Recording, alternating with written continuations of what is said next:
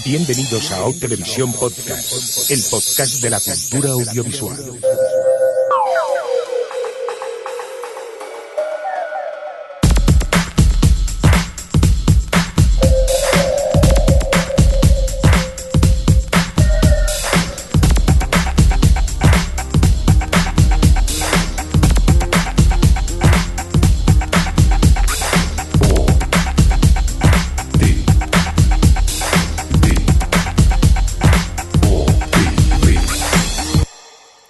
Televisión Podcast. O Televisión Podcast.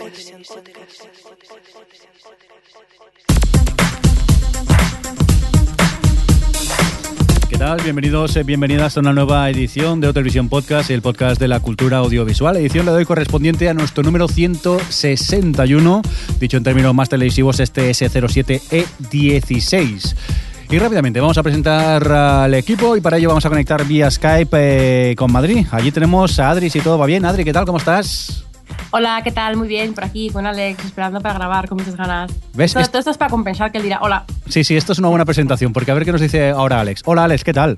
A ver, si me lo roba todo, ¿qué voy a decir? es que claro, así no se puede. Y hola.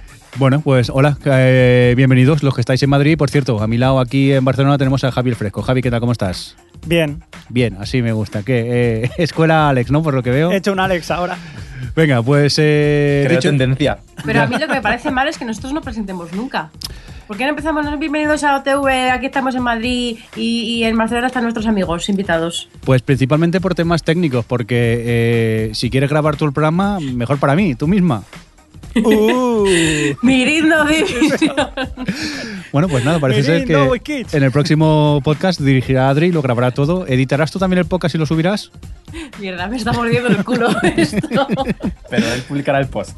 Eh, No. Eso, escribe esto en el post. Pues si tengo que escribir, entonces no. Venga, vamos a empezar. Eh, aquí no hemos dicho nada. O Televisión Podcast.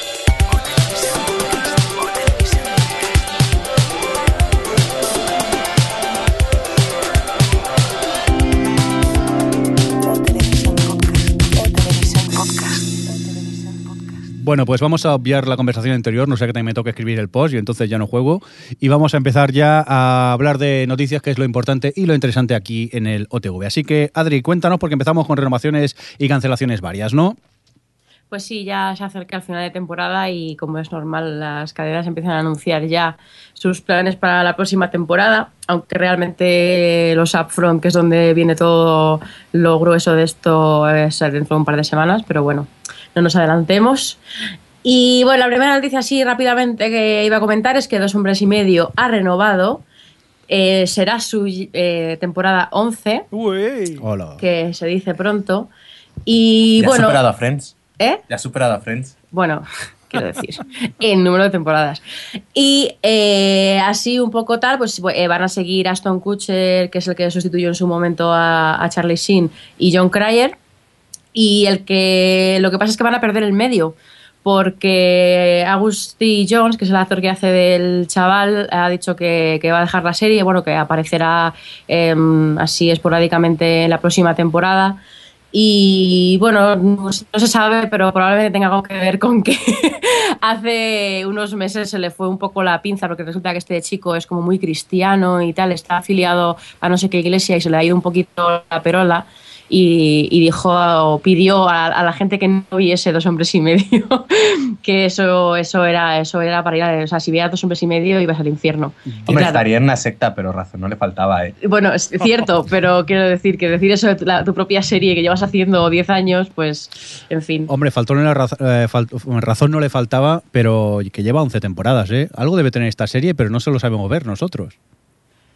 No, sí, sí, ya se sabe. la- Al final las series que más duran son las peores. no, a ver, eh, es lo que tienes que es una serie muy tontuca y muy ligera y, y poco más. Uy. Y bueno, esto, como os interesa mucho el tema de dos hombres y medio, voy a pasar a, a la serie favorita de Alex. Favorita, no, casi favorita. casi favorita. Porque, bueno, en- hace unas semanas se estrenó, se emitió en CW el, el The Originals, que es un backdoor pilot de, de un spin-off de, de Vampire Diaries, que, bueno, un backdoor pilot es un piloto que se, mm, que se produce para emitirlo durante la emisión de la serie madre como, como prueba para ver si se va si se produce la serie o no para la siguiente temporada Eso y en este caso Adri, eso sería como en Bones cuando hicieron el capítulo ese que aparecía el de, el de, de Finder. sí exacto Vale, es vale, eso. ok. Y, mm, y bueno, aunque no ha tenido unos datos de audiencia para tirar cohetes, pero bueno, estamos hablando de la CW, eh, la cadena sí que ha dicho que, que había dado luz verde a la serie. Y yo creo que tú, Alex, has visto el piloto este, ¿no? Sí, claro, faltaría más. Como buen fan. Como buen fan. No, hombre, datos no es que, no es que hayan sido malos, es que yo creo que son buenos porque The Vampire Diaries debe ser la mejor audiencia que tiene la cadena ahora mismo. O sea que para ella llegar casi al millón ya, bueno, tienen que estar tirando cohetes. El piloto este de, de Originals, pues bueno, es, es decentillo dentro de lo, que, de lo que es la serie, entendámonos. Y mm, tiene una cosa buena, es que propone, bueno, coge a tres personajes de la, de la serie original que habían aparecido en torno a la tercera temporada y que hay que reconocer que ya están bastante quemados dentro de Vampire Diaries y se los lleva a Nueva Orleans. Entonces los sitúa en un nuevo escenario y yo creo que eso puede ayudar un poco, por un lado, a que The Vampire Diaries respire, coja nuevos personajes y, y pueda seguir avanzando. Y por otro, pues oye, tres personajes que eran muy potentes y que se estaban malgastando en, su serie, pues pueden crecer de distinto. Yo creo que puede estar bien. Es cierto que, por ejemplo, si recordamos en su momento, el piloto de Vampire Diaries era malo, no, sino lo siguiente. Este no ha empezado mal, o sea que, oye, luego tiene mucho margen de mejora. Yo tengo curiosidad por ver qué sale de aquí. Yo no. Y creo que Javi tampoco, ¿no? Yo es que ni siquiera he visto The Vampire Diaries. O sea que... Bueno, Hombre, son- a ver, tenéis mm, como 30 años más que el perfil de la cadena. Y, y pene, Uh, que eso es otro dato. se- se- seguiremos, seguiremos con más noticias. Bueno, es que CW es mayormente. Pero bueno, eh, luego, aparte de, de Originals, eh, de CW ha renovado también Heart of Dixie. Bien. Aquí Mirindo. ¡Bien, Jordi! Yo quisiera Y- confesar que sí, que vi media temporada de Harold Dixie, pero de momento la tengo parada, que tampoco soy súper fan, que está es echando que es imagen tan de mí. mentira. Al día que la debe llevar. Seguro que, está haciendo la colección de cromos. Que va, eh, la- lamentablemente por De falta de Panini. tiempo, por falta de tiempo me quedé en, eh, en la mitad de la primera temporada. Eso sí, s- lo- voy guardando los capítulos que yo sé que algún día la acabaré viendo. Cuando tenga el día ñoño, se Sí, pone sí, cuando tenga el día tonto Bueno, me pongo eso. Esos días con lluvia. y, y también ha renovado una favorita de este podcast, que es Beauty and the Beast. Pero estas, ¿qué audiencias hacían? Pero, pues las de the Beast tiene unas audiencias paupérrimas, pero en fin. Porque además eh, se comenta que Nikita eh, también va a ser renovada, aunque esta es por, por sindicación. Y, y no hace nada de audiencias, vamos, que la ve ni, ni los padres de los actores, Sí, diría sí. yo. Yo creo que la CW tiene que plantearse dejar de ser una cadena en abierto y pasar a cable o algo, porque así no le puede salir muy rentable. Eh, luego ya pasamos a la NBC, que ha renovado Revolution. Ha renovado Chicago Fire, que es una serie que yo pensaba que no estaba viendo absolutamente nadie, porque nadie habla de ella. Pues parece que sí. Sí, sí. Y, mm, y ha, renovado, ha renovado también Parenthood, que va a ser su quinta temporada, si no voy mal. Y Ley Orden Unidad de Víctimas Especiales. Todas ellas con 22 capítulos, o sea, temporadas entera, enteras. Y Grimm. Ay, Grimm, perdón. sí, Grimm, que es una serie que se emite los viernes, pero que la verdad es que aguanta muy bien en un día, que la verdad es que no hay mucho, mucha audiencia, pero, pero es la de las más vistas de la noche. O sea que. Y Grimm además es una serie que tiene un montón de fans. Sí, porque- Entre la gente que.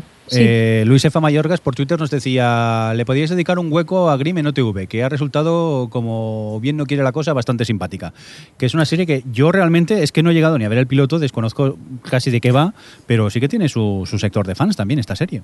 Sí, sí, además en España, cuando estuvimos en el estreno de Defiance, eh, la chica de, de, de, mm, de Universal. Saif- de Universal, sí, de NBC Universal, nos contaba que era una de las series que mejor funcionaban aquí, también de, de audiencia, que, que la veía, o sea, que tenía además un perfil de audiencia súper amplio. A mí me sorprende. Yo vi en su momento tres capítulos y es una especie de supernatural eh, con una pareja así que uno de ellos es un el protagonista es un chico normal y el otro es un personaje sobrenatural vamos es un si no recuerdo mal era como un hombre lobo o algo así y, y va resolviendo es muy autoconclusiva va resolviendo casos pero a mí no me enganchó pero eso la gente comenta que tienen química y tal y bueno a la mínima que tienes una serie de estas de casos que más o menos funcione la química la gente se engancha Pues sí, veas el caso de Bones, por ejemplo.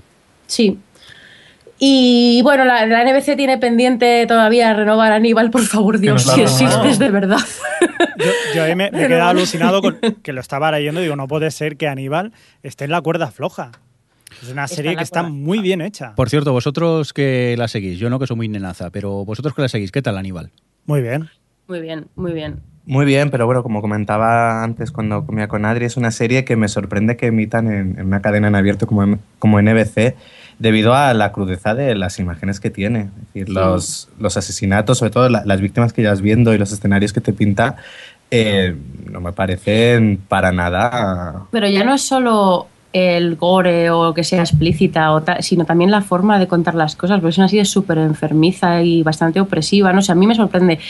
Eh, pero hay mucha gente que dice que, que seguramente la cancelen porque bueno empezó es- se estrenó bastante floja ya de por sí con 1,6 en demo si no recuerdo mal y al final se ha quedado el 1 que la- para la NBC es muy poco. Pero hay que pensar que es una serie súper explícita que es pa- para un público muy adulto y que aún así tiene una audiencia bastante decente para, para el, el público tan cerrado que debe de tener, que es una serie muchísimo más de cable que de, que de network. Y yo espero que por ahí, porque ha tenido buenas críticas, por, el, por la parte de, mm, de imagen y de prestigio, yo quiero, quiero pensar que la NBC va, va a renovar a Aníbal. Espero que renueve a Bueno, Aníbal. si no también está la opción de como no le funciona nada a la NFC, pues la renoven, porque sí, también hay No, yo espero cuenta. que como sí que es una serie que es muy de cable y realmente tiene una base bastante decente en, en una audiencia en abierto, es una que puede que ser que es, podría ser que se recupere en una cadena de cable, pero solo con una temporada y tan pocos capítulos es complicado. Y además que parece cara, porque visualmente está muy cuidada. Mm, A mí me gusta, me está gustando mucho, la verdad. Y si encima no emiten algunos capítulos porque pueden herir la sensibilidad,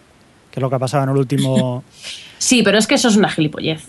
Es que, que yo lo he visto el capítulo cuarto, que es el que, el que no decidieron no emitir en Estados Unidos. eh, y es igual de enfermizo, igual de, de- de difícil de ver o de lo que sea, que, que cualquier otro capítulo de la serie. Sí, porque luego el que emitieron era también una burrada. O sea Sí, por eso, lo- o sea, fue más porque o sea, es una, era una cosa de imagen de marca, que al final estas cosas eh, los anunciantes les da por, por echarse para atrás, por pensar que no quieren que se asocie cierto tipo de cosas con su marca y tal, y como hacía poco que ha pasado, que ha habido las matanzas estas en, en los colegios y tal, y el, el capítulo va de eso, de niños que matan niños, pues decidieron que, que- que quitar, vamos, no emitirlo y ponerlo en, en internet, vamos, en, en la web de la NBC. Pero es que me parece una gilipollez, quiero decir, somos adultos, eh, al principio te ponen el típico viewer discretion is advised y, y tú eres, eh, decides qué ver y, qué- y qué no ver. Y Aníbal es eh, grotesca y violenta desde el capítulo 1. Vamos. Sí, sí, no engaña. Muy bien. Eh, ¿Nos queda alguna cosa más de la NBC, Adri? No, eso, comentar, o sea, decir que todavía falta mucho por decir. Todas las comedias están en el aire, están por ahí Community, Whitney, eh, Go On o Guys with Kids. Guys with Kids, The New Normal, que no se sabe muy bien qué va a pasar con ella. La única que está bastante segura que conseguirá la renovación es Parks and Recreation, aunque todavía no es oficial. Y bueno, ya supongo que para dentro de dos semanas, cuando ya sean los afros, ya empezaremos a conocer las decisiones definitivas. Muy bien, pues si no os importa, una noticia rápida que hemos descubierto hoy mismo y simplemente para confirmar que no tengo ni idea de televisión, y es que BBC América concede una segunda temporada a Orphan Black. Una serie que aquí creo que vimos y no nos gusta a ninguno de nosotros, No, pero... pero mm, ha funcionado por lo visto, a la gente le ha gustado y han decidido renovarla por una segunda Pero temporada. oye, cada cosa tiene su, su público y ya está. Igual que dos hombres y medio, lo sí, que sí, muchas Javi, veces. pero es que aquí últimamente no acertamos nada. Da Vinci's Demon la renuevan, eh, Banshee la han renovado, esta también. Es que Igual se están esperando a, a ver lo que A- a no nos gusta. "Oye, entonces esto puede funcionar. esto va a funcionar entonces. Y rápidamente os cuento otra también, una lamentablemente una cancelación, y es que Futurama nuevamente ha sido cancelada. Os recordamos que Futurama pues, fue cancelada allá en el 2003 eh, por Fox. eh, posteriormente eh, volvió a, a Comedy Central, sí, Comedy Central, en formato de tres películas, y luego tuvimos eh, un par de temporadas. Y actualmente la serie que está en Paradón están a punto de preparar la que sería ya la última temporada y que empieza, por cierto, el 19 de junio. Y lamentablemente, pues eso, eh, Comedy Central ha decidido pues no tener más temporadas de Futurama. A mí me duele por un lado, pero por otro lado casi siento un poco alivio porque no sé si alguno de vosotros la había estado siguiendo, pero que habían eh, bajado bastante la calidad conforme a lo que habíamos podido disfrutar en, Fox de los primeros años. Sí que es verdad que cuando volvió Comedy Central tuvo capítulos muy chulos, por ejemplo el del, el del iPhone y, y tal, pero poco a poco fue descendiendo de calidad y a mí me iban aburriendo bastante los últimos capítulos. Vale, sí, yo, yo más o menos la he, la he ido siguiendo viendo, pero, pero que aún así, por mucho que haya bajado, no dejan de ser los mismos personajes y, y sigue siendo Futurama. O sea, la esencia sigue estando ahí. No es tan redondo, sí que es verdad que no es tan redondo Sí, como pero los es primeros, eso, no, no eran como los primeros. pero ¿no? es simpático. O sea, si te gusta la serie, se puede seguir bien. A mí es que desde las películas no, no me gustó el regreso de Futurama. Ni algún capítulo como por ejemplo el del iPhone. Es que no, no vi mucho más luego la siguiente temporada, porque es que las, vale, cuatro fueron cuatro películas, eh, ninguna me hizo gracia. Yo es que el problema de las pelis es que eh, un capítulo de 20 minutos vale, pero cuando me alargas tanto un capítulo, aunque luego las pelis se fueron emitiendo por partes, por capítulos sueltos, pero a mí se me hacían bastante pesadas las historias tan, tan largas en, Futurama. No sé, las Sí, de- bueno, eso se ha demostrado que en la sitcom a la que te alargan a capítulo 40 minutos casi siempre Sí, suele fallar. falla. Mira, The Office cuando lo hacía o incluso 30 Rock. 30 Rock, sí. 30 Rock nunca hacen nada mal, que lo sepáis. Pedidme Sí, los perdón ahora capítulos de mismo. 40 minutos. ¿Qué dices? Si muy hacían. Hacían, es verdad. Que está Bueno, ya- ya nada, ya no hacen nada. Venga, vamos a seguir con más cosas. Javi, que tienes tú ahora noticias de nuevos proyectos, ¿no? Que pintan Pues interesantes. Sí, sí, sí, pinta muy bien porque nos entramos esta semana de que Guillermo del Toro, la HBO y el señor, eh, a ver que lo tengo apuntado, Steven Thompson, están preparando una versión de, de- de una serie, en este caso, del, del manga y anime llamado Monster, de Naoki Urasawa. Eh, no sé si alguno lo habéis leído aquí, No. me parece que no, ¿verdad? Tú sí, ¿no, Javi? Yo sí, sí que lo he leído, Y- también he visto el anime y la verdad que es chulísimo. O sea, son de aquellas, aquellos mangas, aquellos animes que como todo el mundo cuando piensas en anime, eh, lo primero que piensas son tetas y tíos eh, volando y con superpoderes. Pues no, esta es un anime atípico completamente sobre un cirujano, un cirujano japonés que está en la década de los 80 en, en Berlín, pues, a- pues eso, haciendo un neurocirujano y está muy bien relacionado con el hospital donde está. De repente tiene un caso que se le complica y, resulta que salva a una persona que con el tiempo se acaba convirtiendo en un psicópata a nivel mundial. Entonces él se da cuenta, a partir de ese incidente, le cambia la vida completamente y se da cuenta de que tiene que ir a matar a ese psicópata en cuestión. Y es la búsqueda de este personaje, este neurocirujano, para ir a encontrar y por el camino se irá encontrando pues eh, muchas cosas relacionadas con, con este personaje, este psicópata, todo lo que lo rodea y es impresionante. O sea, verdaderamente merece mucho la pena. Si no habéis leído el manga, yo lo recomiendo. El anime también está muy bien. Y, y la verdad que pasarlo a, a serie, eh, sobre todo si es de la mano de HBO, Guillermo del Claro, Toro, es que el tándem Guillermo del Toro HBO pinta ya, muy bien. ya pinta muy bien. Si la base encima es muy buena, pues tiene toda la pinta de que vaya a ser un éxito. Así que yo desde aquí lo recomiendo. Pues nada, nos apuntamos ya el piloto para verlo cuando lo, lo estrenen. Que te veo con ganas, Javi, de ella. Ya te digo. Venga, vamos a continuar con más proyectos. Eh, ahora voy a, a leer, voy a introducir más la noticia para que se enfade Adri. JJ ha cagado otro nuevo proyecto, ¿no, Adri?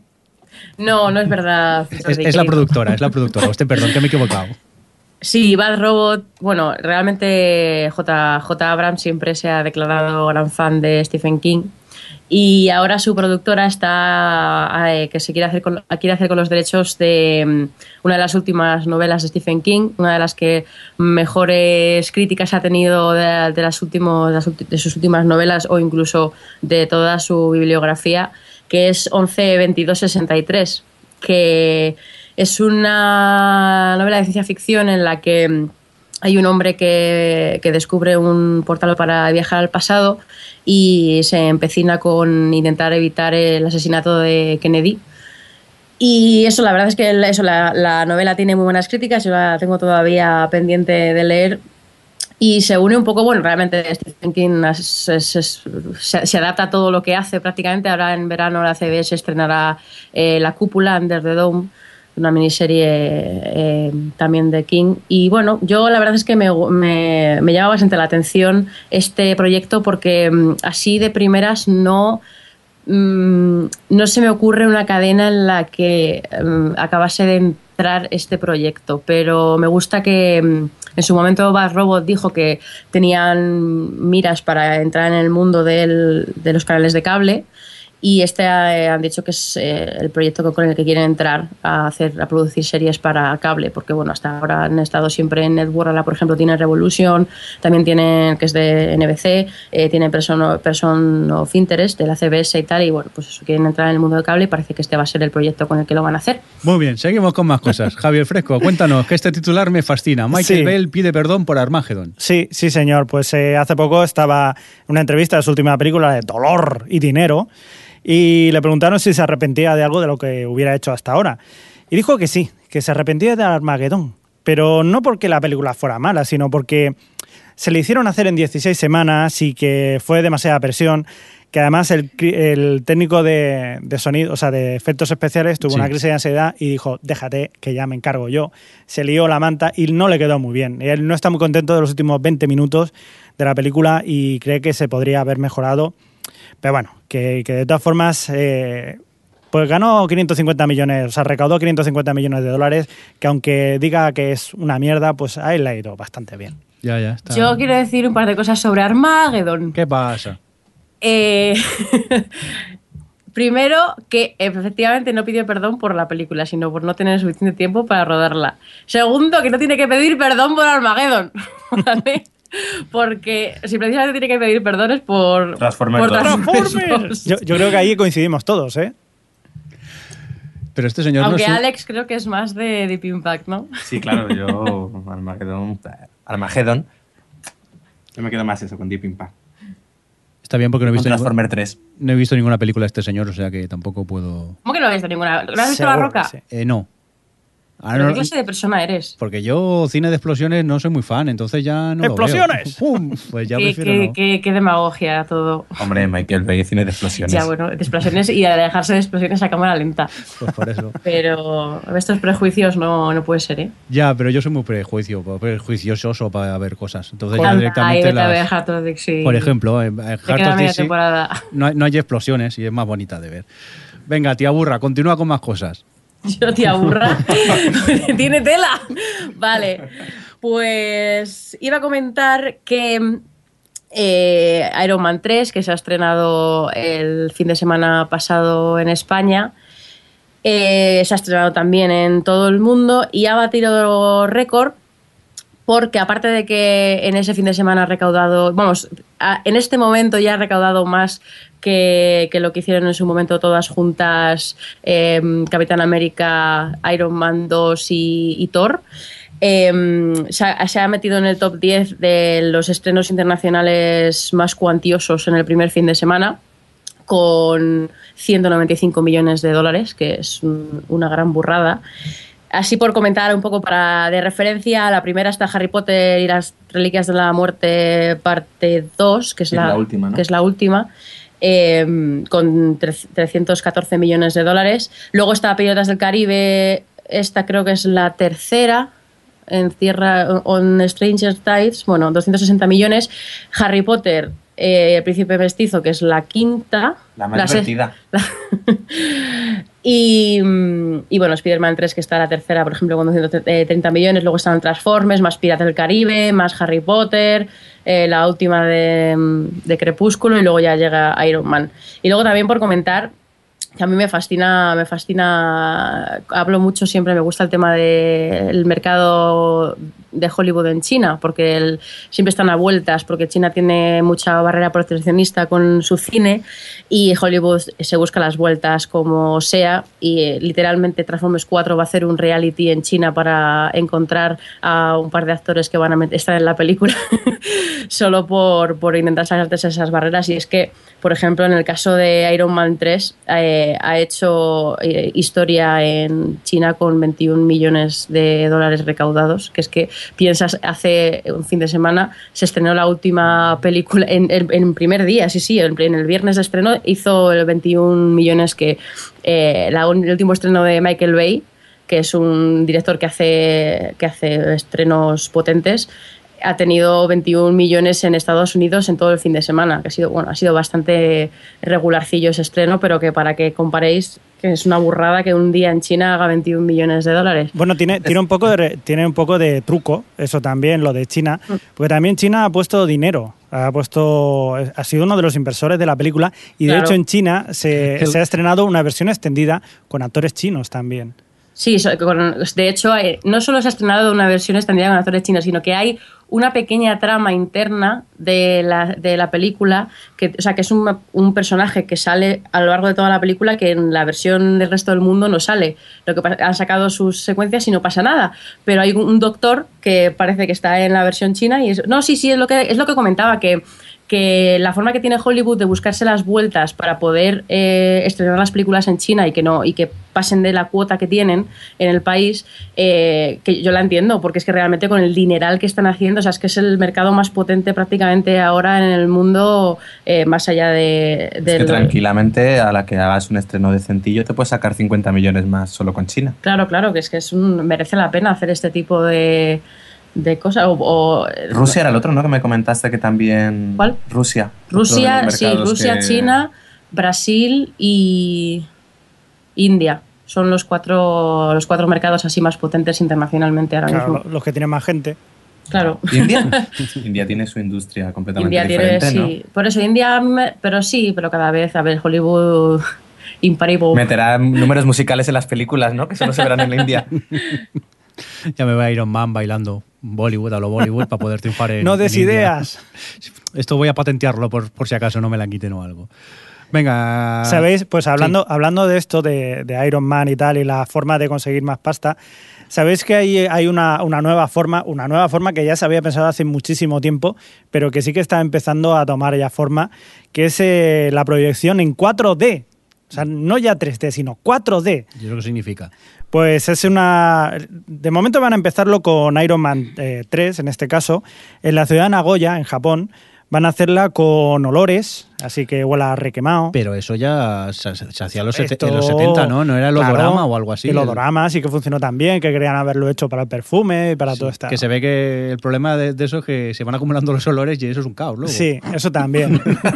huele a chotuno. Al final de una Sí, peli sí. de tres horas... Todos ver, claro, mareados yo cuando estuve en, en Orlando, en el en Epcot, creo que se llamaba el parque ese, que es como rollo tecnológico tal, eh, tenían una atracción que era pues como un cine IMAX, pero que te levanta como una especie de... mm, ¿Cómo se dice? Realidad virtual de estas, que era como una especie de. que ibas como una especie de, la- de ala delta viajando por ahí, por bosques y tal. Y cuando era un bosque helado, pues hacía frío. Cuando era un bosque tal, olía a pino, cosas así. Pero claro, mm, no lo sé, 20 minutos, pero no tres horas de oler a saber qué, porque cuando ponen las explosiones, ¿qué pasa? Huele a chamuscao. Claro. Gasolina.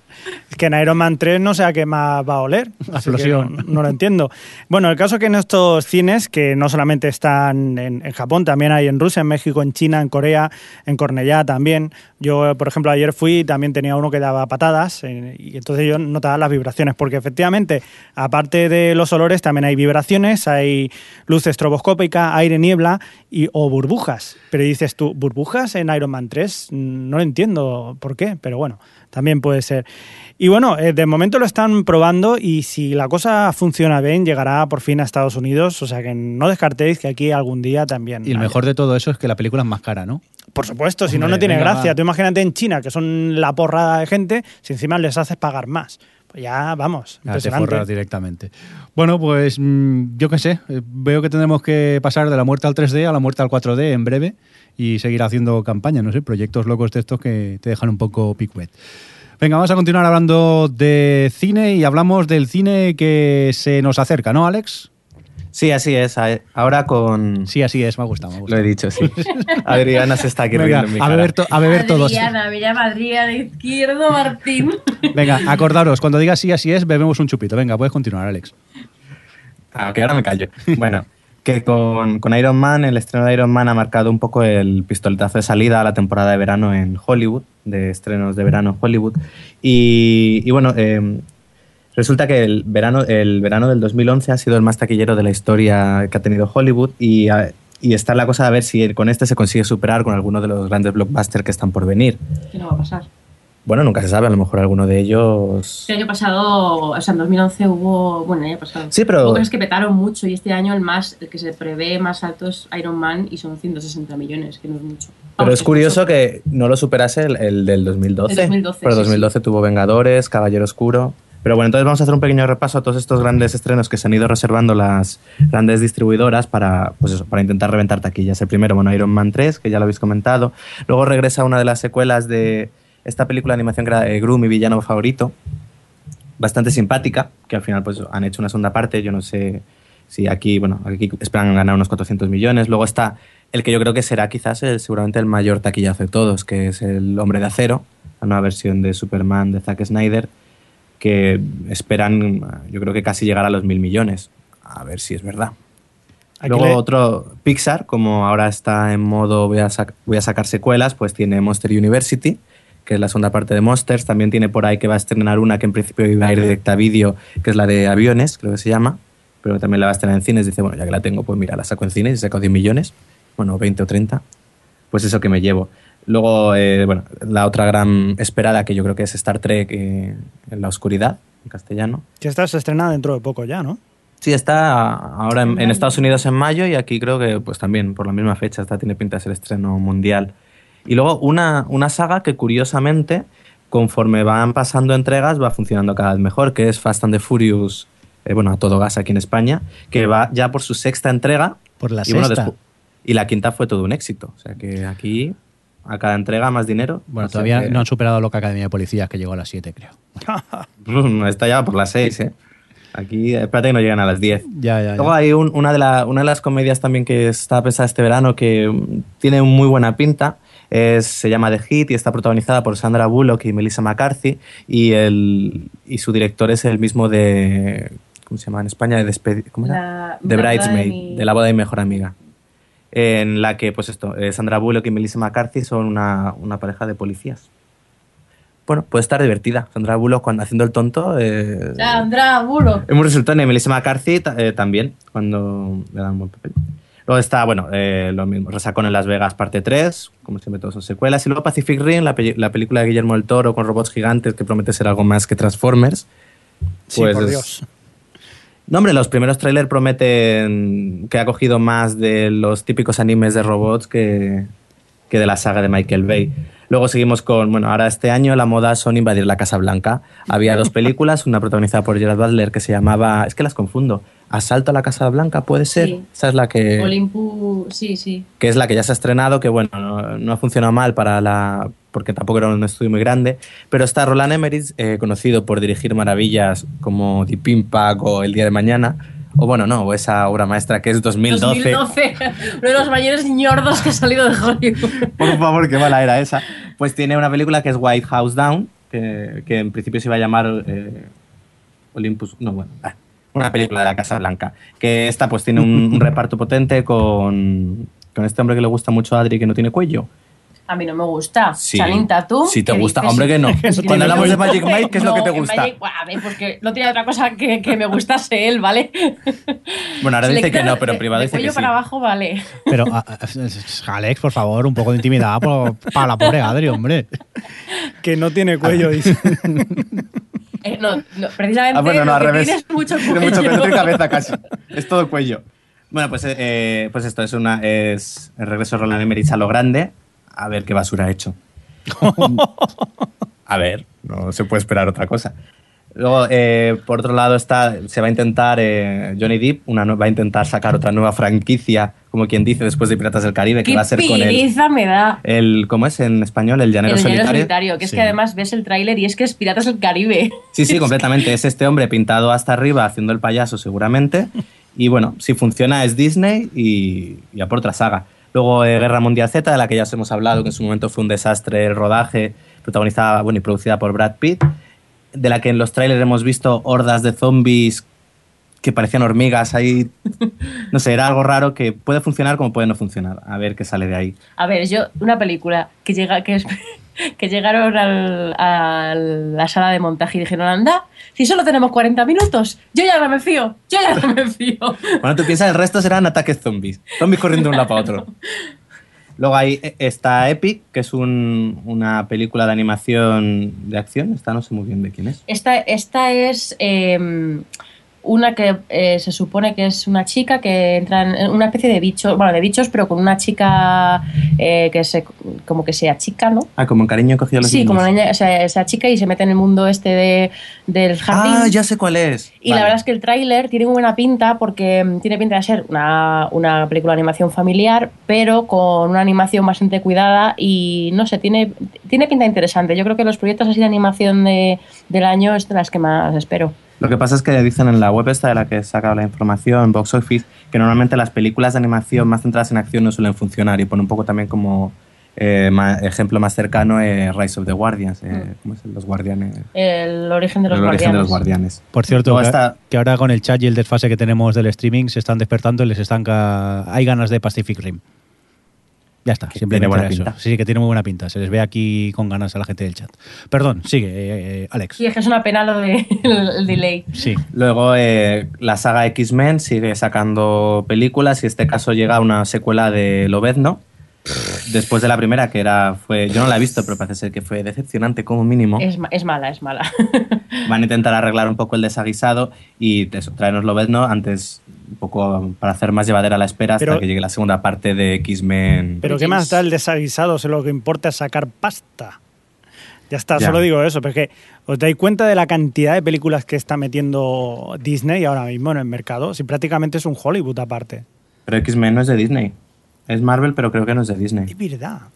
O si es de Disney. O sí. Marvel es de Disney. No, pero vendió derechos antes de ser de Disney. Como Spider-Man.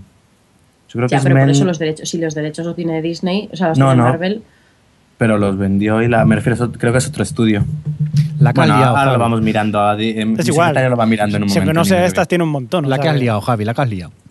Pero vamos, sí, que Marvel está a tope. Bueno, Marvel y, y DC ahora, si le funciona el, el hombre de acero, irá por todas para sacar su Liga de la Justicia y con ello todas las películas que vayan, que conlleven. Bueno, otro de los estrenos más esperados también es Elysium, que es la nueva película del director de District 9. Esta sí que le Distrito 9. tengo ganilla yo, ¿eh? Claro, yo creo que de ciencia ficción, de lo que está por venir, es de lo más, al menos por mi parte, de lo más llamativo. Pero dicen que a lo mejor no funciona porque viene seguida de ya de unos cuantos estrenos como han sido en ciencia ficción, como han sido Oblivion, Pacific Rim o After Earth, de la que ahora vamos a hablar. Y bueno, ahí está un poco a ver si funciona o no este verano. Tanta ciencia ficción. Bueno, Los Pitufos 2, se ve que la 1 funcionó.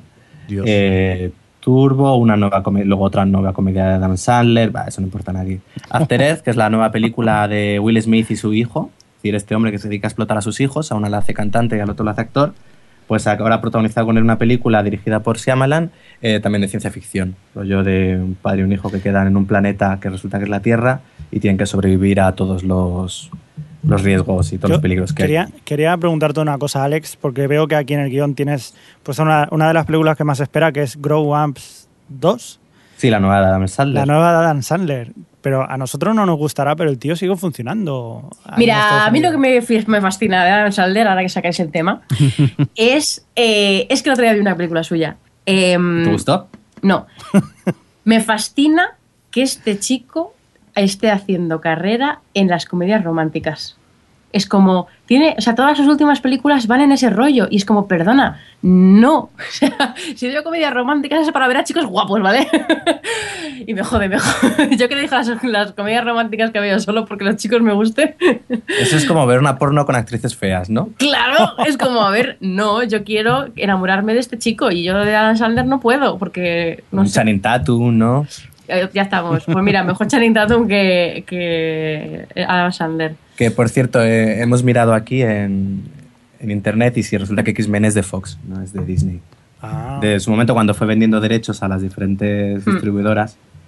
Luego otra de las esperadas que también llegará en, llega en breves, El Gran Gatsby de Baz Luhrmann, película que en principio iba a estrenarse a, a finales del año pasado y se ha retrasado, que bueno, entre otras cosas se ha dedicado a montar una banda sonora bastante impresionante con colaboradores como Lana del Rey, Sia, The XX.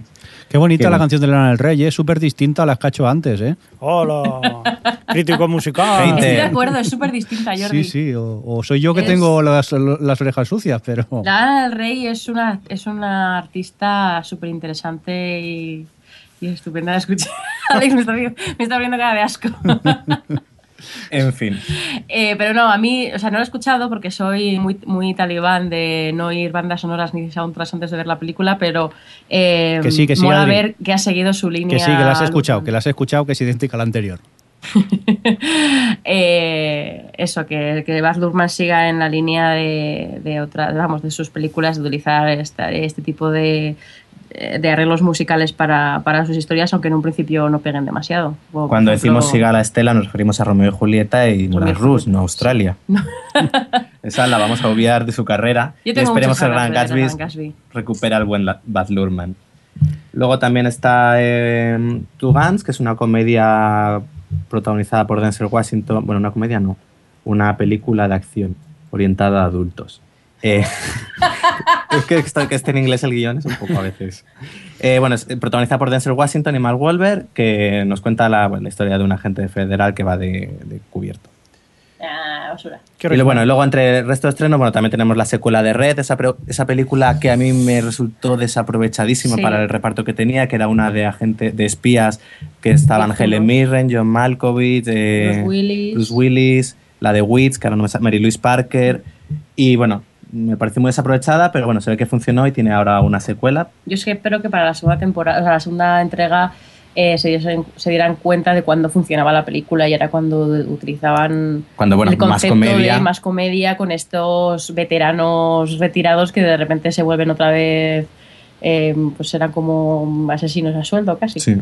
Luego está también las precuela de 300, que es 300, el lanzamiento de un imperio. 301. Sería. Sí, 301, la venganza. Bueno, aquí se, sí. Ha ignorado nuestro Eh, chiste, ¿eh? Javi ha ignorado el chiste, es vergonzoso. ¿eh?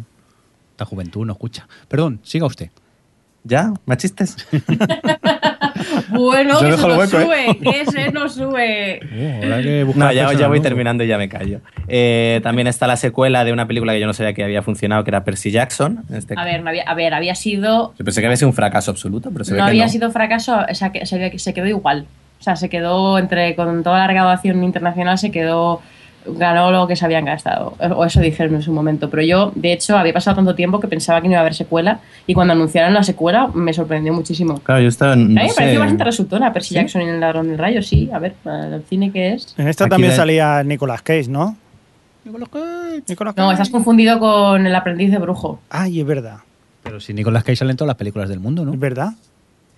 Menos No, en los el- X-Men. No, ese, ese es eh, el negro. Eh, Morgan Freeman. Morgan, no, Morgan Freeman no. Samuel L. Jackson. Samuel L. Jackson. Ah, sí. no, Morgan Freeman es la voz en off de América. ¿vale?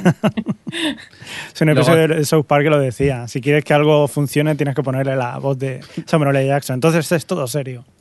No, Eso es verdad. Luego también hay otras, bueno, esto es todo secuelas al final. Eh, de Kick-Ass, la primera película, a mí me, me- me gustó bastante. O sea, que a ver esta segunda Sí, con Jim. Carrey cuenta en, como novedad. Que la, la actriz es la Chloe Moretz, ¿no?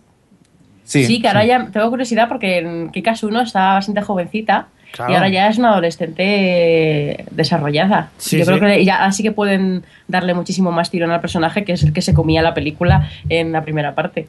Bueno, no, Sí. no estará, hablando de ella también, ¿no, no se estrenará ahora también la de Carrie? Creo que es un poquito más tarde. Más tarde, vale, vale. Que tenía uno de esos trailers que, pese a ser Carrey un remake, te contaba la película entera. Ya, sí, también. ¿Qué pasa? ¿Que no vas a mencionar la película de One Direction si Es- te encantan? A mí, yo no los escucho. ¿Cómo que Bueno, no? pues Si es esto por grupo- petición de Adri, también película de One Direction. Era por meterme contigo. La que película sigue de... la estela de películas como Justin Bieber, Never Say Never o Katy de Perry. Katy Perry. One Que yo Oye, sé, que van, ¿qué a se hacer en esas pelis? que van a hacer una película de Metallica, ¿eh? Con trama de ficción, no te lo pierdas. Pero en 3D. Sí, claro. Ah, bueno. A ver, Javi, One Direction, tocarles. mientras les bajo el sonido a estos, es un grupo yeye de estos que escucha la juventud hoy en día. ¿De estos modernos? Sí, sí, de niños, rubios y tal. de, mm, Ya, puede- eh, ya podéis seguir, Madrid. En De Sync, estas Bombo cosas. Chip, ¿no? Sí, Porque de grupo pequeños. de band boy, boy band de esto que ganaron, no sé cuál ganaron, el British o el X Factor eh, em. Inglaterra o algo así. Y eh, es uno de esos grupos que era. Los grupos carpeteros. Mm. Sí, sí, son de la misma escuela que Lana del Rey. Todas son muy distintas las canciones. Son Oye, todas a ver. distintas. O sea, deben ser los pecos de, la, de ahora, ¿no? Sí, vas, cómo me encanta meterme Exacto. con Alex. Cómo mola esto. Bueno, hemos acabado ya en cuanto a, a el cine que se va acercando hacia nosotros, ¿no? ¿Podemos continuar con más cositas? Venga. Sí. ¿Os parece si vamos a hablar un poco de pilotos? Dos. Vamos, pues para allá.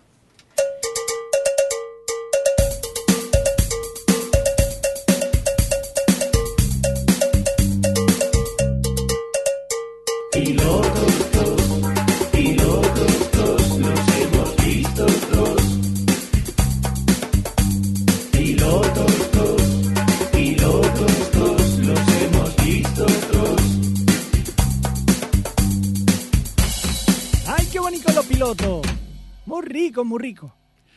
Bueno, pues no sé si todos, pero muchos de ellos sí que hemos tenido oportunidad de ver estos días. Yo no, yo me he declarado en huelga. Sí, tú con la excusa de que no había subtítulos, Sí. sí que estaban en inglés, ¿eh? Pero no has querido pensar. Ya, pero yo no sé inglés, yo soy de la vieja escuela, ya sabes, de los que estuvieron francés creyendo que era la lengua del futuro. Sí, sí, sí. Bueno, pues bueno, para empezar, eh, uno que sí que has visto, que es este de Hemlock Grove. eh, ¿Quién me explica de qué va esto, más o menos? Alex, Alex, Alex. explica la sinopsis de Hemlock Grove.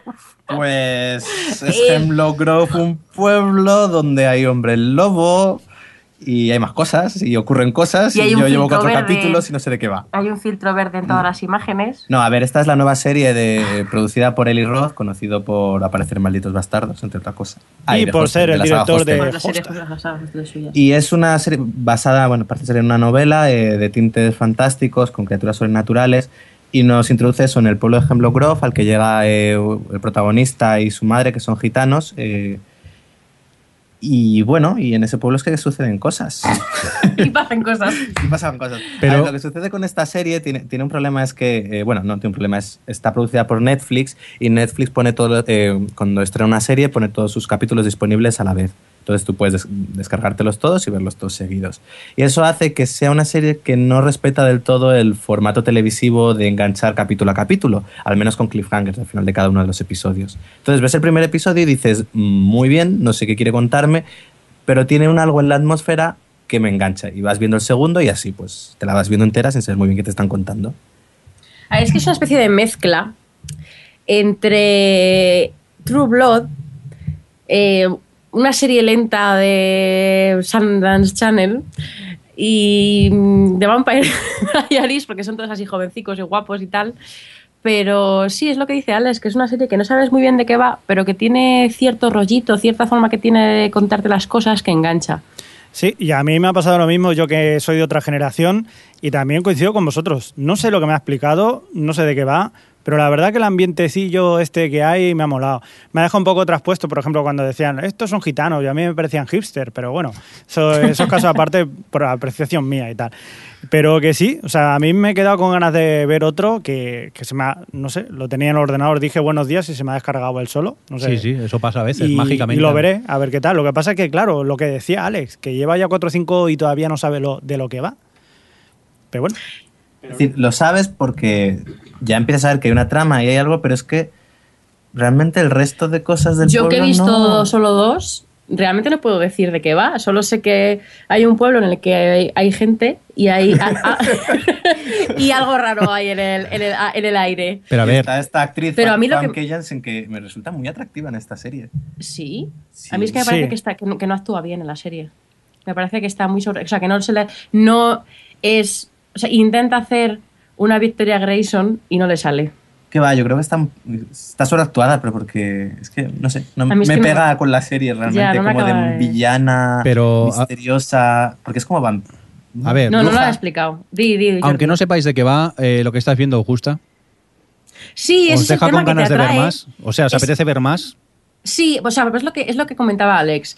Eh, Netflix pone los 13 capítulos, ¿no? Sí. Entonces es una serie que, aunque no estoy del todo de acuerdo en que no te vaya enganchando capítulo a capítulo, porque sí que tiene como que vaya construyendo sus propios clímax dentro del capítulo, sí que es verdad que no tiene una estructura normal de episodios y no tiene una estructura normal en, el sentido de que no te va planteando una trama, que pasa lo que comentábamos al final del segundo capítulo, eh, hay un gran momento que en cualquier serie, de incluso de cable, te lo habrían puesto en el primer capítulo, porque son esas cosas que quieres eh, enseñar, eh, pero en esta serie juega muy bien con saber realmente la forma en la que se distribuye la serie, porque no, no pasa nada, porque no te enteres muy bien, pero tiene juega con ese rollito que tiene la serie para engancharte y con el hecho de que tú tienes el siguiente para ver y que la gente eh, entra en Netflix, compra la temporada completa y a lo mejor ve el primero y dice, no sé muy bien de qué va, pero me ha llamado la atención y poco a poco cuando te das cuenta, pues te has visto cinco capítulos, que es lo que le ha pasado a Alex.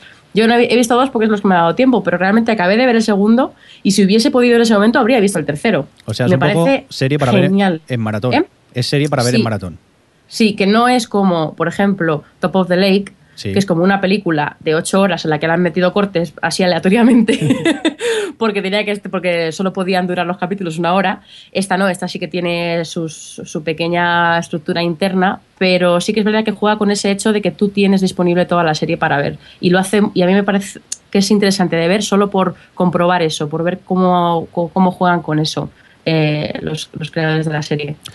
Pero es que es, es a mí me da la sensación de que no hemos contado nada, porque es que es muy difícil decir, porque esos son dos chavales jóvenes, bueno, varios chavales jóvenes, que se nota que todos tienen un secreto, hay un elemento sobrenatural, que hay como varias criaturas que te dan a entender, pero tampoco se acaban, se han visto todas demasiado. Hay como algo, el personaje de Frankie Jensen tiene algo que ver con una especie de corporación que está haciendo algo raro, pero tampoco, es que es todo que no sabes muy bien. O sea, en, en resumen, que no sabéis muy bien, pero que hay algo que os apetece seguir viendo la serie. sí, tú Que no la vea la gente. Sí. y opinen. Eso ya es un qué les ha punto-. Yo, yo debo decir que al principio me esperaba algo rollo Twilight o una cosa así de jóvenes eso por que el, se quieren. por el director. No, no, No, pero, por- pero luego vi el director y digo, Sí. ostras, digo, pues entonces va a ser una chacinería esto. Y luego no, ni una cosa ni otra. Es, es- es algo diferente. O sea, el señor Carlos sa- Croft. sa- sabe hacer cosas distintas, no siempre Sí, hace lo mismo. entonces. Efectivamente. No, yo tengo que decir que en esta serie he visto, que creo que me ha dicho antes Alex que lo utilizaron como clip promocional de la serie, he visto una de las transformaciones eh, a hombre lobo, vamos, de hombre lobo, más eh, visualmente brutales en concepto y en, de esa- o sea, en la forma de ejecutarlo que he visto nunca. Me, me chifló ese momento. Parece- Me parece súper original y- y- y bien llevado. Bueno, pues ya está. Seguiremos con ella entonces. Venga, pues vamos a. Espero que la gente le hayamos dado a la gente ganas a pesar de que no hemos dicho nada. O sea, la gente va a decir, bueno, voy a ver una serie sobre un pueblo en el que hay gente y ocurren cosas. Co- Costumbrismo, costumbrismo. ¿Pero pasa algo? No, pero hay ambiente. Bueno, pues Atmósfera. Atmósfera, atmósfera, A la gente que nos oye, si alguno de vosotros la, la ha visto y no quiere dejar opinión, sabéis que lo podéis hacer en la propia página web donde colgamos el podcast, por Twitter o por Facebook, o incluso por, por email nos podéis mandar vuestra opinión, a ver si estáis de acuerdo con lo que han comentado el resto de miembros del OTV. Vamos a continuar con más series que tenemos unas cuantas más que comentar, si os parece, y vamos a hablar de los pilotos de Amazon Originals. Os estuvimos dando la noticia la semana pasada que Amazon ha lanzado unos cuantos capítulos, la gente puede votar por ellos y depende de las opiniones y las votaciones que tengan y tal, pues se de- decidirán a producir unos cuantos de ellos. Y hemos tenido oportunidad, creo yo, de ver todos los capítulos comedia, porque también han sacado unos cuantos para capítulos infantiles que directamente hemos pasado de, de ver. Y bueno, pues eso, empezamos con Zombieland, que ya la comentamos un poco en el podcast anterior y ahora sí que hemos tenido oportunidad de verlo tres de nosotros el, el episodio. Adri, ¿tú qué tal? ¿Qué te ha parecido? ¿No te ha gustado mucho? No, no le gusta mucho. Es que estaba tragando Coca-Cola. Eh, pues no, la verdad es que no me ha parecido tan terrible como tenía pinta en el tráiler, que la verdad es que mm, eh, hicieron fatal el trabajo los, los de marketing en ese sentido. No es tan cutre como parecía, no es tan mala como parecía, pero igualmente es una serie bastante random. Primero porque realmente lo que destacaba de Zombieland, aparte de que tenía un humor bastante conseguido, era que tenía cuatro protagonistas que tenían bastante interés, que tenían bastante vis cómica, que eh, te llamaban ba- mucho la atención. Y en esta serie tenemos a cuatro personajes que no, ni te van ni te vienen. Y además a mí lo que me fascina de Zombieland es que es una serie que crea sus premisas cómicas de tal forma que las anticipa tantísimo que cuando llega la broma ya no te hace gracia. Porque es tan, tan predecible y son todas en el fondo siempre la misma, que llega un punto en el que dices, mira, ya no me haces gracia. Y, a- y la verdad es que son, si no recuerdo mal, eran 25 minutos y eh, para la mitad yo ya estaba cansada de Zombieland. Pues a- No sé qué, qué os ha parecido a vosotros. A mí me gustó. Sí que es cierto que los actores son, son, son actores garrafón comparados con la película y son feos todos. Pero, y lo que dices Parece tú... una serie inglesa en eso. Sí, ¡Hola! en este aspecto sí. Y lo que cuentas de la anticipación de los gags mm, también son previsibles, pero yo soy simple y, y yo me reí con el piloto. A mí me gustó. Ya te digo que es un humor bastante chorra y más que ver de carcajada, ver un poco de, de sonrisa. Graciosa. Sí, graciosilla, pero tampoco es nada de- del otro mundo. Creo que Alex es de los que tampoco te, te tiro mucho, ¿no? El piloto. No, es que me pareció tan anodino todo que. Eso, que lo olvidé al segundo de haber apagado el episodio. Muy bien. Pues eh, vamos a continuar con más. En este caso, Supernatural, que este eh, ha tenido la oportunidad de verlo Adri, ¿no? Sí, pues Supernatural es un piloto de animación en el que es una especie de versión de Supernatural en el que las dos protagonistas son dos chonis. Y bueno, pues es eso, son dos chicas que se supone que se dedican a buscar objetos sobrenaturales, pero con el toque de que son dos chonis que a lo mejor acaba, hay una, empieza con una secuencia tipo em, el templo maldito. No, la, la primera no era el templo maldito. Eh, busca de arca perdida. eh, el arca, no, eh, sí, vale, el arca perdida. Eh, que el, el que como que rescata. vas- Van, habla- van andando por el típico pasillo del templo relleno, lleno de trampas. Y van and- hablando de sus cosas, del móvil y no sé qué, y le pasan las trampas por detrás y no se dan cuenta. En fin, bueno, un, humor muy simple de, de chica chonis que protagonizan una, una, una serie que hace homenaje un poco a todo este eh, universo de títulos eh, de, to- de toque sobrenatural y que a mí, en cierto sentido, me hizo bastante gracia porque ellas dos, eh, la verdad es que tienen momentos muy divertidos de cómo juegan con este tipo de cosas de, digamos, de convencionalismos del género y les, les dan la vuelta con el rollo choni. Pero por otra parte me echa mucho para atrás la animación que tiene, porque es una animación muy cutre, muy casi que parece hecha con flash y, y no, o sea, pierde la expresividad de, de las, de las actrices, que bueno, que la- las dobladoras no lo hacen mal, es realmente es ella las que le da, le da el toque gracioso. Pero yo creo que eso, que el- si fuese en imagen real, sería una serie que me, que me reiría mucho. Pero el rollo animación tan poco expresiva mm, le resta para mí bastantes puntos. Yo Pero que- yo creo que se puede ver porque es divertido algunas bromas. Eso sí, creo que a la larga se podría hacer repetitivo. Yo es que no, bueno, empecé a verla, vi que la animación la tiré un poco por encima y vi el tipo de animación que, que era y como también me había visto seis pilotos antes, como que me dio un poco de pereza y al final la, la dejé. Y bueno, por lo que me dices veo que la animación eh, malilla, malilla. Porque era Sí, todo sí, muy, muy muy simple. sencillo. Aunque bueno, esta al menos estaba hecha, porque de uno que hablaremos estaba medio a hacer el, el piloto, que luego nos contará Alex. Venga, vamos a continuar con este Brownsers, que este, a ver, eh, no deja de ser unos becarios que llegan a un nuevo trabajo, a una, creo que es una página web, ¿no? Donde, donde van a, a trabajar como becarios, pero de golpe porrazo empiezan a cantar, que es como una especie de, de- de comedia musical, ¿no? A mí me echó bastante para atrás eso al principio, pero luego le pillé el truco y, y me reí con él. Me gustó bastante, lo encontré bastante original. Aunque también es verdad que, para mi gusto, cantan demasiado. No sé si a ti te pasó lo mismo, Adri. Es una, es una comedia musical. Sí, pero- Y a mí me encanta porque es el, warning- el típico warning del principio de una serie. En este caso es: eh, eh, atención, aviso. Este capítulo contiene canciones, contiene números musicales. Pero es que se pasan. Hay muchos. A ver, que es un musical, Jordi. es como decir que en, ca- en Moulin Rouge cantan demasiado. O que, no lo sé, Sí, Mamma pero- Mía cantan demasiado. Ya, pero yo qué sé, compáralo con Click, a lo mejor tienes 3, 4 actuaciones musicales y en 40 minutos, aquí en 20 minutos es que tienes bastante, muchas más. Y eso a mí me llegó a saturar un, un pelín. A mí lo que me pasaba es que, que lo que sí que es cierto que tanto número musical al final no todos son tan graciosos. Y el primero me pareció muy bueno, porque además eso es eh, típico, eh, el típico humor que se ríe un poco del musical en sí mismo.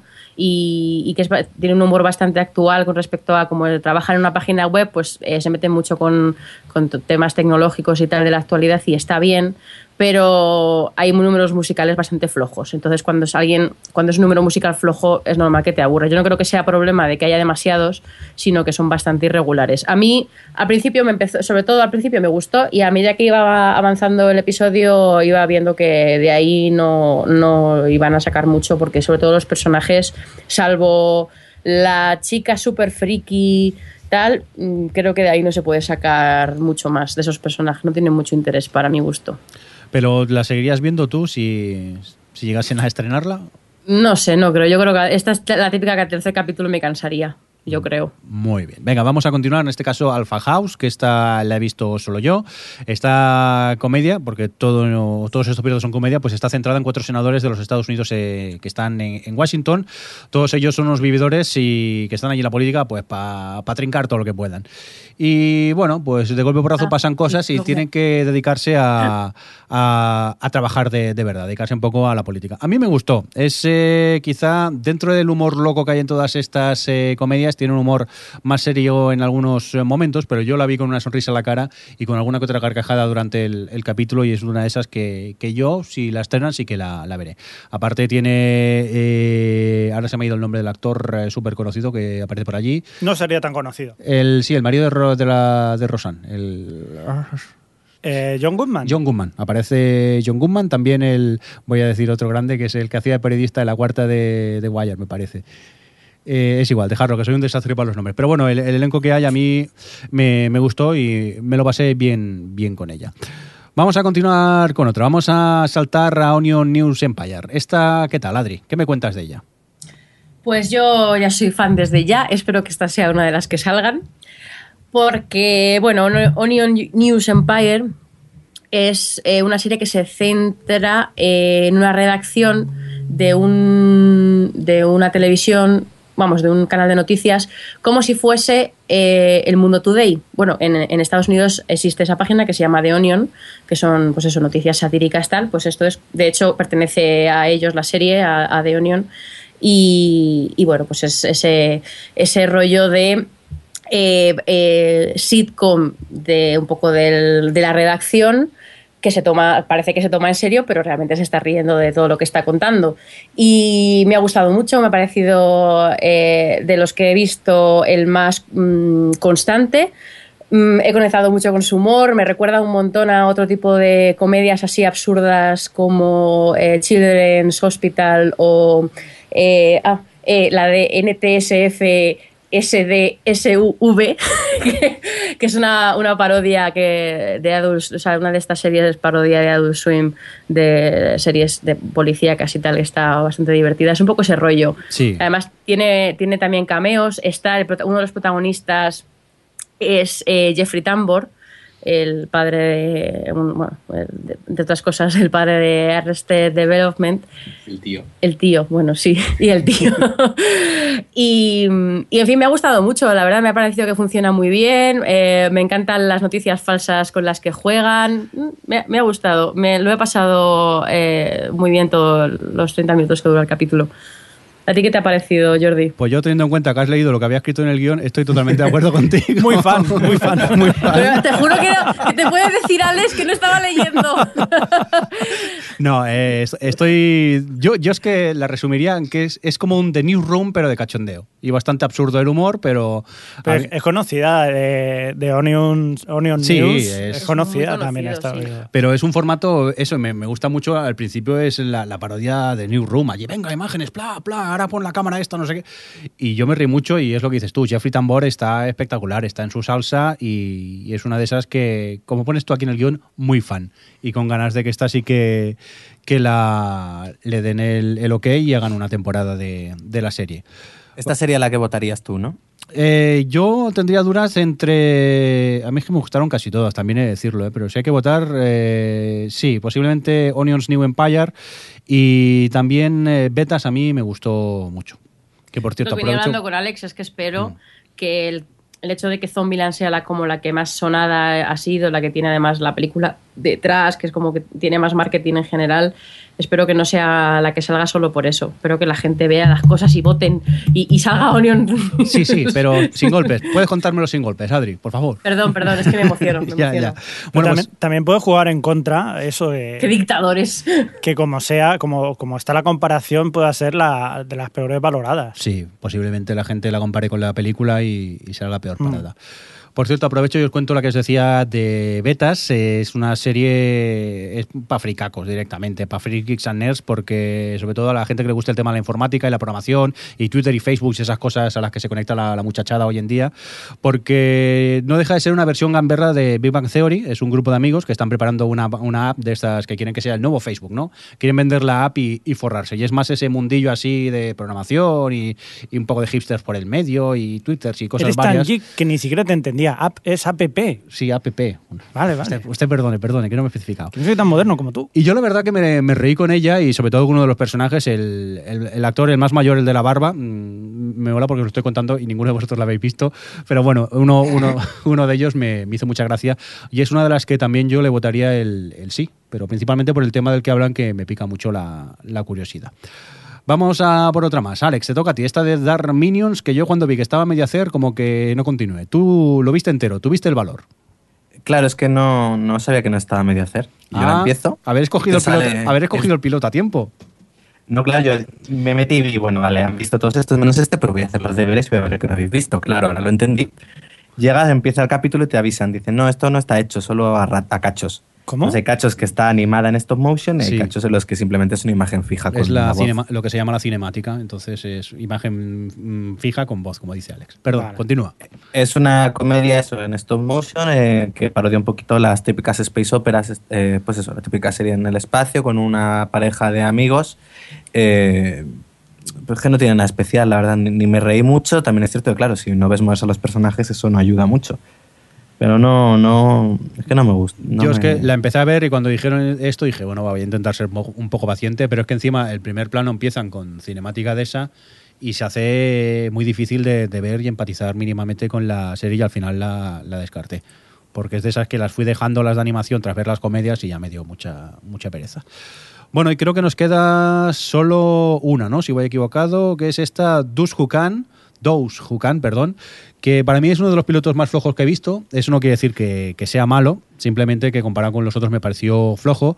Y es que es una propuesta que no me acaba de convencer. Son como tres profesores así maduros ellos, eh, que tienen problemas con un, el típico chulo de instituto que se mete con ellos y los putea, y ellos quieren eh, putearle a él, pero no sé, a mí me pareció todo muy poco creíble. Sí que es verdad que en, algunas escenas me reí. Por ejemplo, hay un profesor de, de español que intenta eh, enseñar español a alumnos de origen mexicano. Y entonces le dice, aquí lo que vamos a estudiar es español de Madrid, con Z. Y esa escena sí que me hizo gracia, pero luego lo- las otras se me hicieron un poco cuesta arriba. Y ya os digo, es de los eh, pilotos vistos el, más flojo para mí. Y creo que ya esto es todo, ¿no? No hemos visto más pilotos de Amazon Originals, principalmente porque ya no hay más que ver. Em, Sí. Si te parece bien, Sí, como muchas veces nos dicen que repitamos los títulos, sí. hacemos un repaso rápido a lo que hemos hablado para así que quede todo claro. Hemos hablado de Hemlock Grove, que es esta que hemos dicho que no sabemos de qué va, Sí. ¿Quiere- pero que llama la atención. ¿Quieres que lo repita yo con mi inglés chabacano? Que así la gente ya lo entiende. Si eso también lo pondremos en el post, podéis Vale. entrar en nuestra web y allí tendréis los nombres de lo que hemos estado viendo. Sigue, Javi. Hemlock Grove. Muy bien. Grove. Esa, Muy bien. Eso. Venga, sigue. ¿No? Sigue Luego tú. tenemos Zombieland, que es bueno, la adaptación que hemos comentado de la serie de los zombies. Por favor, Javi. Zombieland. Esa bien. Eh, luego la de las dos chonis eh, de sobrenaturales es Supernatural. Supernatural. Si Así como suena. Pero es que se escribe así, Supernatural. La de la comedia musical es Browsers. Browser con W. Luego tenemos la de los cuatro senadores, que es Alpha House. Alpha House. Ya está. No, si al final lo vas a decir tú bien y tú. No, Eso pero- digo yo, digo, por lo menos dirá Alpha House algo. House. Alpha House. Aquí me ha fallado el chiste, ¿eh, Javi? Aquí me ha fallado. Al ¿eh? PHA. Ya, y, la que, y la que viene, venga, va, sigue. Con H. Eh, Betas, que es la de los fequillos de las aplicaciones. Betas con B. Sí, muy bien. Onion News Empire, que es la que hemos dicho de la redacción de noticias falsas. Onion News Empire. Bueno, Bien. Those Who Can't, que es la de. Profesores. La, la de los profesores, sí. Dose, tose o wo can't. Y por último, Dark Minions, que es la que hemos comentado de animación, Que no está eh, que no está terminada. Pero esa ni siquiera la termino yo tampoco. Dark Minions. Y eso, para que así no haya dudas. pero bueno, luego tener en cuenta, normalmente ahora intentamos tener la costumbre de escribir eh, en el post las series de las que hemos hablado durante el, el podcast. Por si no me habéis entendido. Sí, porque a veces mm, Javi se, se atraganta un poco y, y no se le entiende. Nosotros el resto hablamos, vamos. Es la emoción. Venga, vamos a por un indicativo y luego eh, hablamos un poco de lo que hemos estado viendo estos días, que teníamos esta sección un poquito abandonada. Estás escuchando O Televisión Podcast.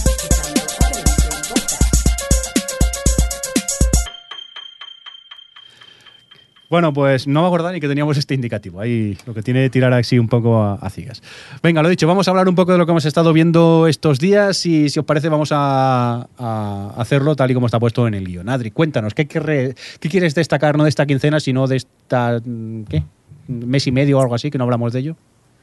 Pues es que hemos visto muchas cosas, pero bueno, Pues sí. así por empezar, eh, primero a, a raíz de un tuit que nos dejó Line Sí. en Twitter, obviamente, que nos decía que, que vergüenza debía darnos por hacernos ver in the flesh, por hacerles ver in the flesh, que vaya mm, película de domingo por la tarde a Antena 3 maquillada de buen pretexto. Tengo que decir que ya he terminado, por fin he podido terminar la temporada, que bueno, realmente es una miniserie de tres capítulos de 45 minutos, tampoco es un gran esfuerzo.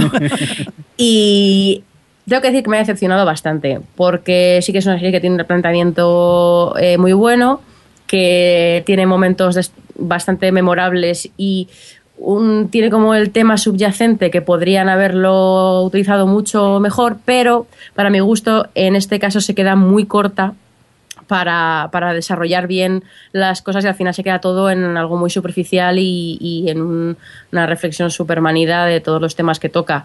Eh, es un poco lo que he hablado con otra gente, que eh, no deja de ser tres horas de serie y, y abren muchísimas tramas y abren muchísimas cosas como si esto fuese una serie y realmente no deja de ser una película larga y se nota mucho eso que tienen abren muchas cosas sobre todo ya no hablo de que la gente dice ya pero que, mm, no importa tampoco el porqué de se alzaron los zombies o tal no hablo de este tipo de cosas de mitología eso me da exactamente igual sino de desarrollo de personajes realmente que hay Sí, cosas o, o tramas. Por ejemplo, el tema Tramas. de la página web, sin entrar en spoilers, mm, se queda bastante en el aire.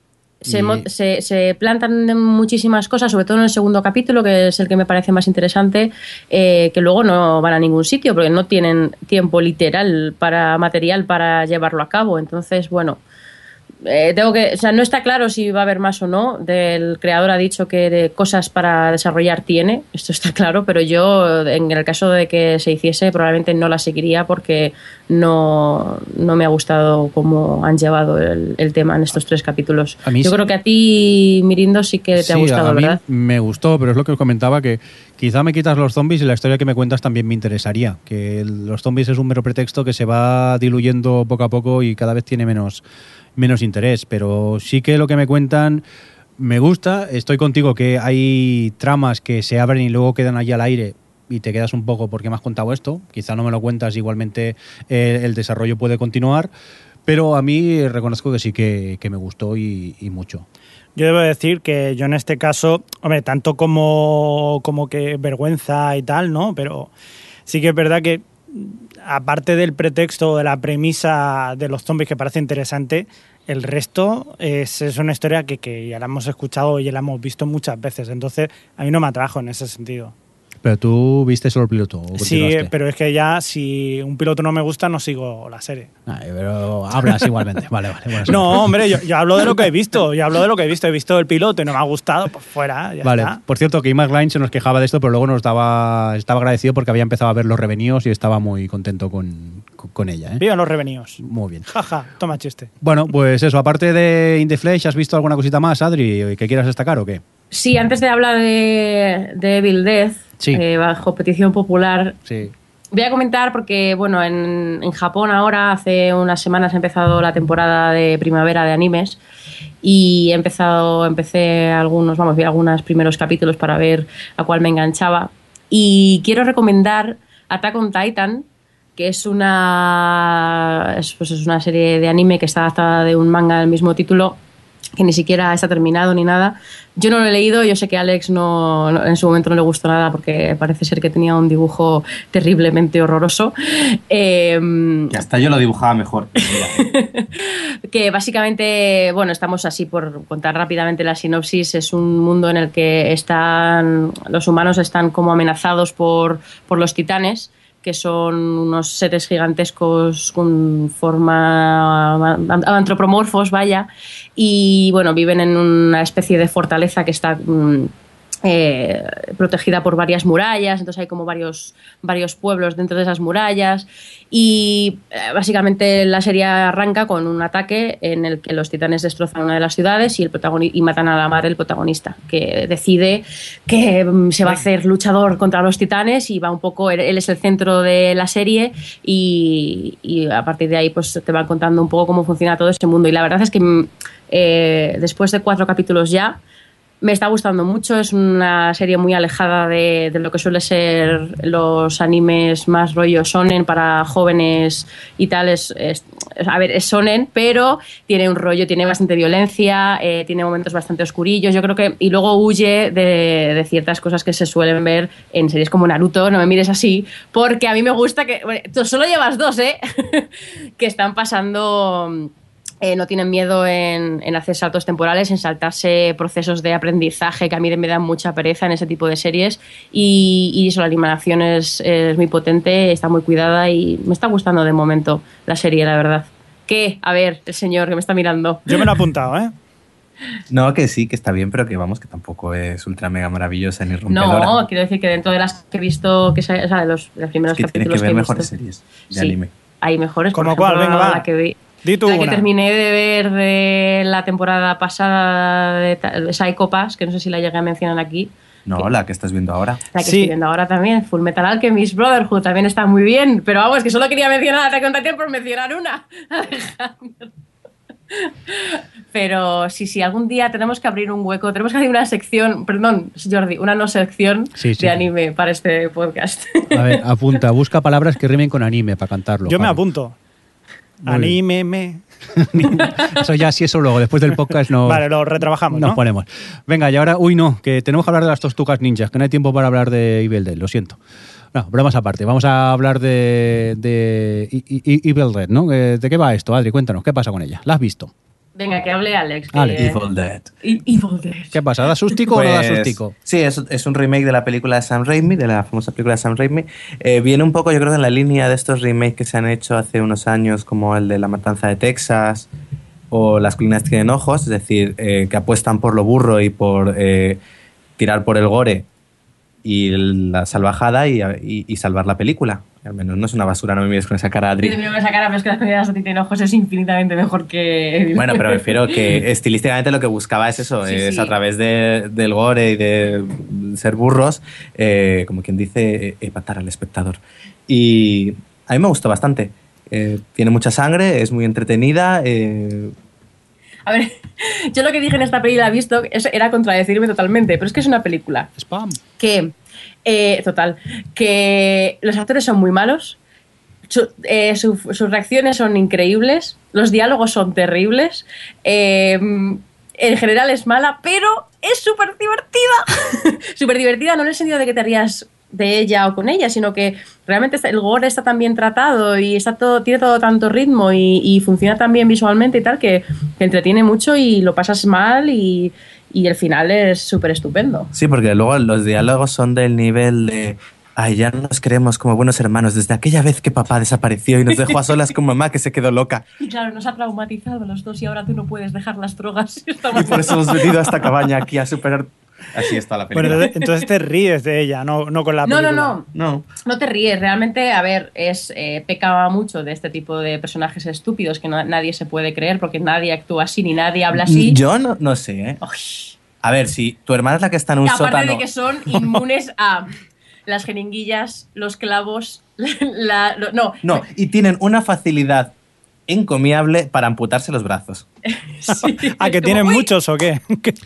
Bueno, sí, pues es como, anda, si me estoy poseyendo, voy a cortarme el brazo a ver qué pasa. ya, como tengo más. Pero entonces la recomendáis o no? ¿Os ha gustado o no? Sí, a ver, para la gente que le guste este tipo de cine, que le guste el gore sobre todo y que disfrute con el gore, eh, en ese sentido está muy bien. Tú miriendo no, que te puede dar algo. No, no, y mira yo. que yo lo digo yo que mm, no soy, o sea, me gusta la- el cine gore, pero no soy especialmente fan para nada de las películas de posesiones. Y que, de hecho, viendo esta película, eh, me hubiese gustado más si hubiesen tirado por el rollo, porque el planteamiento es que ellos van a una cabaña porque van a ayudar a una de ellas a que deje la coca. Entonces, el planteamiento está, está muy bien pensado porque, porque puedes jugar con esto de que ella, ella es la que se posee. Entonces, claro, puedes jugar con que ella tiene el mono y no que es que esté poseída, pero realmente no juegan mucho con eso. Es posesión bien infernal y es posesión infernal. Al Y- minuto 3 ya está una cortándose la cara en un Exacto, espejo. entonces no hay mucha duda de si esto es el mono o no es el mono. Venga, Javi, Pero- vamos a pero- dejar a los de Madrid, que se están disparando. Venga, ¿tú, tú qué has visto? ¿Qué, qué has visto estos días? Yo verdaderamente, como me he cansado ya tanto piloto, he empezado a tirar de, pues, de películas y sobre todo de varias películas que me quedaron en la agenda de- del Festival de Sitges 2012, como por ¿Qué ejemplo... pasa? a- ¿Que no viste suficientes en Sitges? no, no suficiente. Por ejemplo, Alex es que no- nos barrió a todos. Y bueno, hay gente que, vamos, Kouruloki, por ejemplo, también, tela, otro que también baila.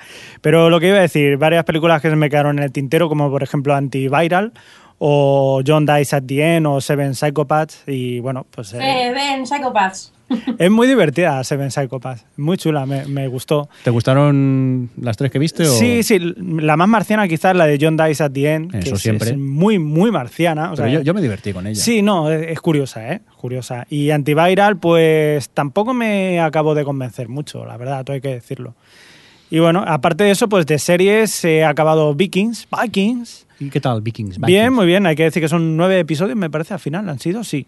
Esta primera temporada volverá en el 2014 y yo quedo bastante satisfecho con ella. Los últimos dos episodios quizás ha bajado un poco el nivel, pero es una serie muy a tener en cuenta, sobre todo teniendo en, eh, teniendo en cuenta eso, que está en, el, en el canal donde está, que es el History Channel, y no deja de ser un, compendio de costumbres y, y las vivencias que tenían los vikingos. O sea, igual la historia te dice, bueno, pues que esto no lo han contado mil veces, sí, pero porque esto es historia, básicamente. Entonces está bien. O sea, lo que te cuentan es bastante lógico, está bien recreado todo. Eh, parece que una serie excepcional. Muy bien, la recomiendo. Muy bien, pues yo eh, he tenido la oportunidad de estar viendo The Americans, me quedé en el segundo episodio, eh, vi el tercero, necesité ver el cuarto, el quinto, el sexto, el séptimo, y la verdad que a cada episodio que, que ves, la serie mejora más. Caray. A mí cada día me gusta más, creo que me quedan tres para acabar. E imagino que este fin de semana aprovecharé y haré un mini maratón, porque son simplemente de tres episodios. Y, ya os digo, cada vez me gusta más y yo la recomiendo muchísimo. Este de Americans, que es una gran sorpresa de esta temporada. Y así destacable que haya visto, pues poco más. ¿Tú qué tal, Alex? Pues yo destacable he visto la película, la tercera película de Evangelion. Para situar un poquillo, eh, Evangelion es una serie que, de anime que de hace ya 15 años, 15 o 20 años. Ya. ¿Cómo pasa el tiempo, eh? Sí, ¿eh? Una ¿Cómo cosa- pasa el tiempo? Dios bueno, volviendo al tema.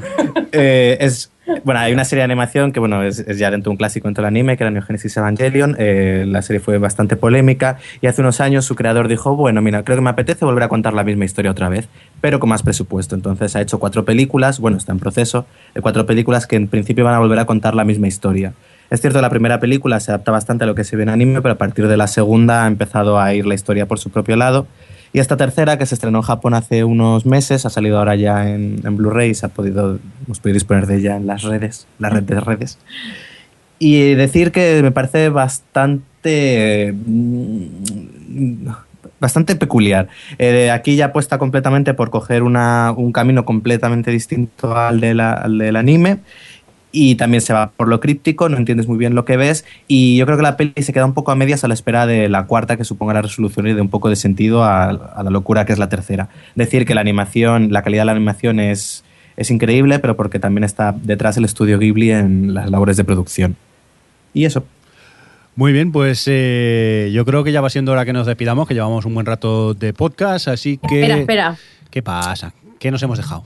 ¿Qué me he es olvidado? que está en el guion. Está en el guion, ¿eh? El No, quería comentar que en su momento cuando ah, estábamos hablando de los proyectos de, de sci-fi en el episodio anterior, no sé con respecto a qué serie eh, eh, Crespo dijo algo que es en plan, a ver si se parece a, a la amenaza de Andrómeda. Y, y yo, dice que, yo dije que esperaba que no, que era un ñordo pinchado en un palo. Y el señorito troll Ramón Rey eh, me decía, pues, o sea, nos decía por Twitter que quería pensar que cuando yo decía que la amenaza de Andrómeda es mala, me refería a la miniserie que hicieron y no a la peli del 71. Y efectivamente, por si hay alguien más que tiene esa duda, me refería a la apestosa serie de, de que hicieron AIE hace, yo creo que ya tiene seis años o así, que era bastante mala, no a la película. Bueno, yo me refería en todo caso al libro, pero bueno, que también sirve la película. Aquí hubo De, de una todas formas, de todo. de todas formas, yo, yo quiero resaltar un poco el, el spam este que tenéis, eh, Ramón y tú. Y está bien. No he dicho ahora nada, solo Spam. mencionó a Ramón Rey, Bueno, como pues- quien menciona a el de los Colaborador de Domingo de Cine. Colaborador de Domingo. Bueno, pues desde aquí eh, os recomendamos que escuchéis el podcast. eh, a- ¿Cómo se llama? El, co- eh, No sé, yo no, yo no lo escucho. Yo no lo escucho. Este, yo, Esta yo no peli ya la he escucho. visto. Esta peli ya la he visto, Una correcto. peli que han visto o algo, y, ¿no? y luego un bloque, ¿cómo dice Alex que se llamaba? Un sábado por la tarde o Un algo. sábado un cine de barrio o algo así. Domingo de Cine. Domingo de Eso, cine. cine de barrio o algo Pero así. también tienes cosas, ¿no, Crespo? Que aquí ya que estamos. Yo que tengo. Sí, lo de, a, ti- a ti que te gusta mucho el café. Ah, sí, a mí me encanta mucho el café, pero tengo un programa de radio que se llama Café con Sal y otro que se llama Electric Café, que es de música electrónica. Así estás tú nervioso todo el día con Ya. tanto café. El caso es que no me gusta, yo soy más de té, pero bueno, Sí, ¿qué le sí. vamos a hacer? Bueno, pues eh, que conste que Adri no. A mí no se me había actualizado el guion y no había visto este pequeño apunte. Eh, pero bueno, dicho esto. Ya, claro. Que sí, que no, no sé. Me Ah, pone- censurando a Ramón Rey en este podcast. Sí, bueno, también, también. Eso, Se pero lo no, merece, que es un troll. Es que me pone tabla, pero no se me ve la tabla. No sé si lo has puesto en una tabla, no se me ve en, el, eh, en la tablet. Pero bueno. Bueno, que, adiós. que me intento despedir hace 40 minutos casi. Que nos vamos, Javier Fresco. Muy bien, pues encantado de haber estado con vosotros y espero que nos escuchéis la próxima vez. Que no o que sí. Que sí, hombre. Ah, vale, vale. Eh, Alex, ¿Qué? adiós. Ah, adiós, adiós. Venga, y Adri, que pégale un toski a que- Alex. Y vámonos. Que no, que adiós y que adiós a la gente del chat, que siempre nos olvida de despedirnos de ellos. Sí. Y que, por favor, que la gente vea Hemlock Grove y nos explique de qué va. Gracias, adiós. Venga, y recibir un cordial saludo de quien también os habló con vosotros, el señor Mirindo. Que nos oímos en 15 días. Gracias por estar ahí como siempre. Hasta luego. Hasta luego. Adiós. Hasta luego. O Televisión Podcast, el podcast de la cultura audiovisual.